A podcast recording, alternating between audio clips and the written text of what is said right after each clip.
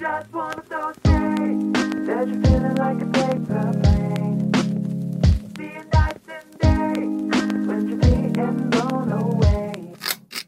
Hey，各位观众，大家好，欢迎收听最新一期的《怪奇谈》，我是主持人比利，耶！各位有没有发现这一集点进来，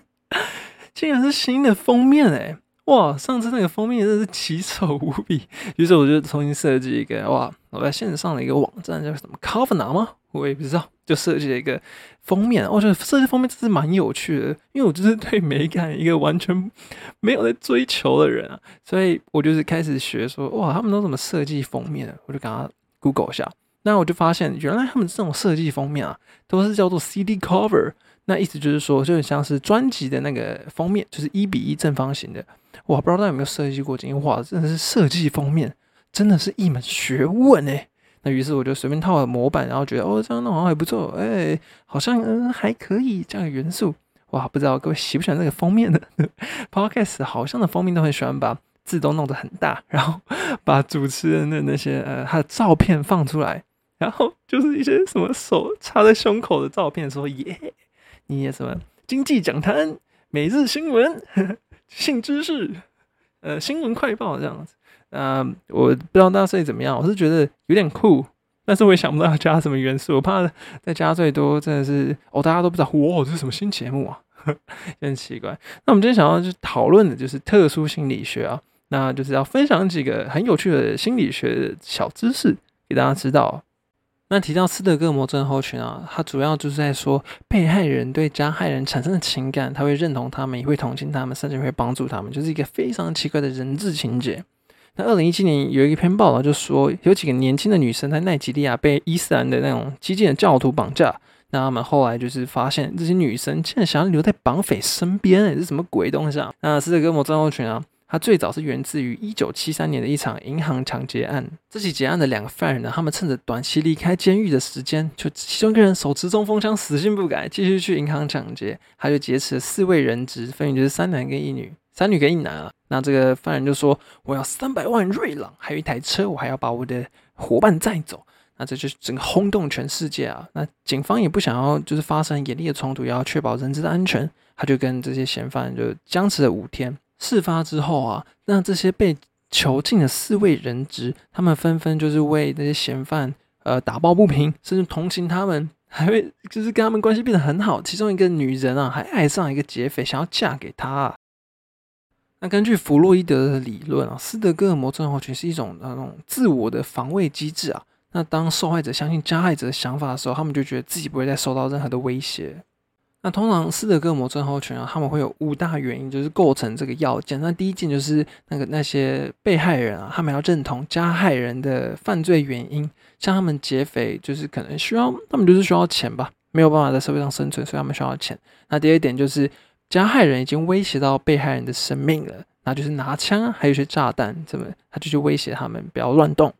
那第三点比较特别，它叫施予恩惠，哇，那这点是蛮有趣的。那我等下再做补充。那第四点就是他不能接受外界的讯息。那那些囚犯他们不能去，就是被关在房间里面，就是跟外面是没有办法做联系的。那第五点就是受害者必须相信自己处在绝望之中，他们随时随地就会死掉。那我刚刚说那些劫匪，他们手上有枪也有炸弹，他们已经构成第二点威胁他们的生命，然后也让受害者相信第五点，他们相信他们自己在绝望之中。比较特别是，有些囚犯有密闭恐惧症。那嫌犯就说：“好，那你去我旁边透透气，你去旁边的窗户透透气，吸吸新鲜的空气。”那有些女女生，她觉得冷的时候，囚犯也会给他们外套，那就是满足第二、第三点，就是施予恩惠，渐渐的让这些受害者开始认同加害者，对他们产生情感。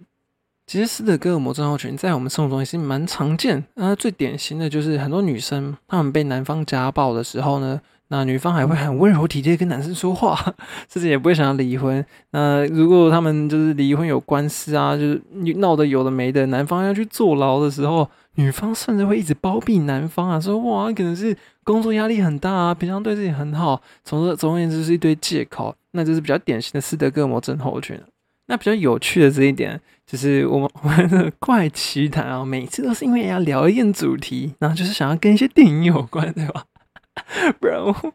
不然好像好像好像没有什么学到什么电影的东西。那我这边想说，斯德哥尔摩症候群啊，在一九八八年啊，《终极警探》这部电影《Die Hard》就是有一有一群劫匪冲进银行大楼要去抢劫，那其中有一个呃休假的远警就在里面跟警匪呃斗智。他在里面有讨论到一个很有趣的东西，它叫做华沙症候群。哇，那时候看字幕的时候说啊，华沙症候群是什么鬼？想说什么新的症候群吗？哦，没有没有，就是他只想要模仿斯德哥摩症候群，跑出了一个叫华沙症候群的东西，所以。那部电影其实就是想要呃，就是复刻一下斯德哥摩症候群。哎，小知识哦，还我还拿去 Google，Google 上都没有人没有人说类似的事情哎。好，那接下来我要讲一个比较特别的东西，叫做巴黎症候群。那巴黎症候群呢，它是指说原本在那个七八零年代，日本人就是实际前往巴黎之后，就觉得很失望，就陷入情绪混乱的很崩溃的一种程度。那这件巴黎症候群后来就慢慢引申为那个你文化冲击，冲击到你人没有办法自我。那患者啊得这些病的人基本上都介于在二三十岁的一些富二代女生哦，因为他们真的很年轻的时候很喜欢看那些巴黎相关的小说、电影啊，一些节目，或是别人对巴黎一些很浪漫的经验，那他们就有在心里有很多呃对这个城市的遐想，就觉得哇，这是一个好棒好棒的地方。然后他们就是实际上去到巴黎这个城市，才发现完全相反，发现巴黎人超粗鲁的，街道很脏乱。然后那一些很高职位的白领的法国白人素质其实也没有很好，他们的谈吐啊、着装、礼仪、收入那些都没有到那种那些女生幻想的那种程度，甚至跟普通的日本人差不多，甚至还比他们还要烂。那这是我们这是巴黎症候群啊。那这些女生主要的情况就是情绪崩溃，那我们就称叫巴黎症候群。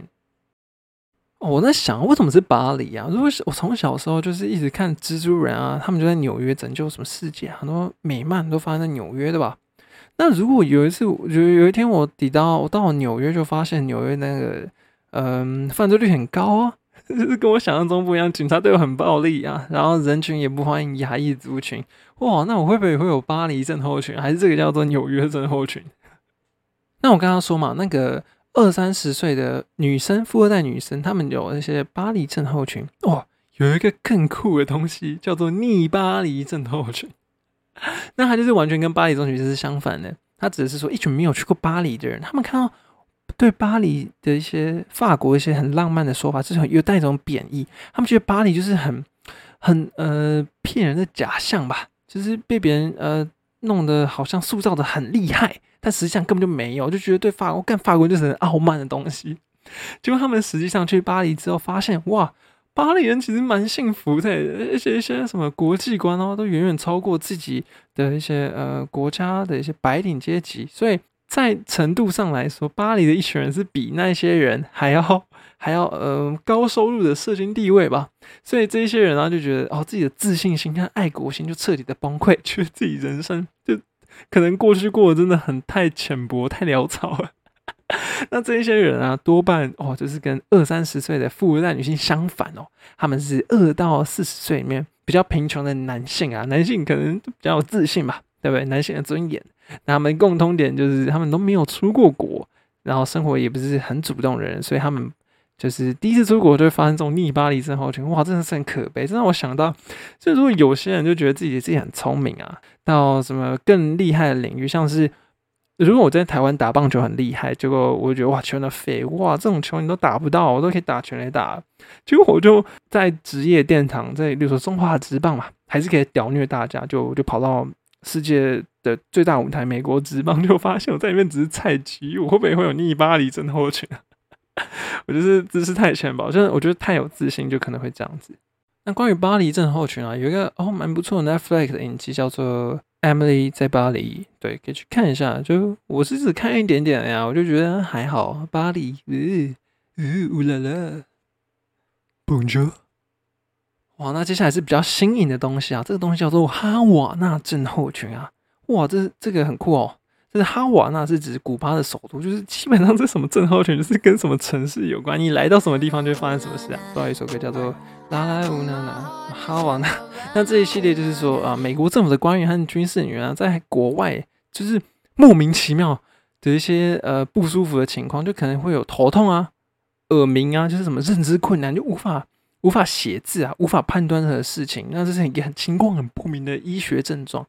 最早是发生在二零一六年，这是很近年的事情哦。那是由美国和加拿大的驻古巴哈瓦那大使馆的人员报告，然后就说哇干就会有这种事情发生，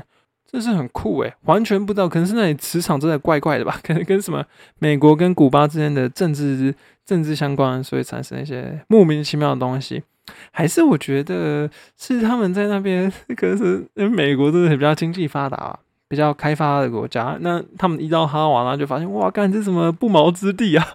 就发现哦，认知困难哦。我我想到一个解释，他们就是不想要被外派出去，就发现看哈瓦那什么东西，什么鬼都没有。然后他们就讲装病装痛，然后 看有没有机会可以回美国，都会不会这种这种情况发生？好，那简单讲一下最后一个症状。那最后一个症状叫做耶路撒冷症候群。耶路撒冷就是在以色列嘛。那这个很特别啊。那简单来说，就是因为你如果接触到一些呃宗教领域的东西啊，你会产生到幻觉。那包括你可能会看到你死去的亲人啊，觉得自己被神附身，你可以看到天堂之类有的没的哦。不管是对谁啊，就是如果你是一个无无神论主义者，你根本就不相信有神，就你可能呃就得了这种耶路撒冷症候群的这种情况啊。你会很强烈的思绪飞扬到一个极度夸张的程度，就开始呃相信神啊，觉得哇自己是天神附体之类的。于是我开始想，他有没有记得啊？紫衣神教台湾不是很盛行，就是很多那种紫衣神教，什么佛教、如来宗啊，就是他们会不会也是看到这种东西？好，坦白说，我就觉得那种那种宗教根本就是鬼扯吧！你只是在付一些月费给那个教宗买劳斯莱斯，他们会不会就是因为有这种情况，然后就觉得哇自己被附身了，然后有的没的，呃，我看到了，我看到我的妈妈，那就是这种心理情况疾病。就根本就是假的，你只是在付钱而已哇！所以我觉得那些紫衣神教那些很忠实的信徒啊，后面也是有这种类似的情况发生啊，这也是蛮值得去思考的。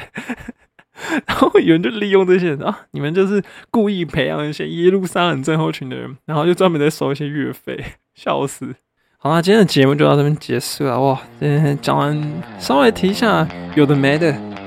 有的没的心理东西，那。最近最近好像也比较轻松一点，就是讨论点轻松的东西。那如果你喜欢我节目，或是有的没点，可以留个言、评个分，拜托拜托。不然的话，平常这个时间点我上你什么留言要留什么，然后我要回应，就都没有留言，我都看不到，我都看不到有人留言。拜托拜托，帮我留言一下，如果你喜欢的封面的话，你跟我说哦，五星好评，那个封面不错。拜拜。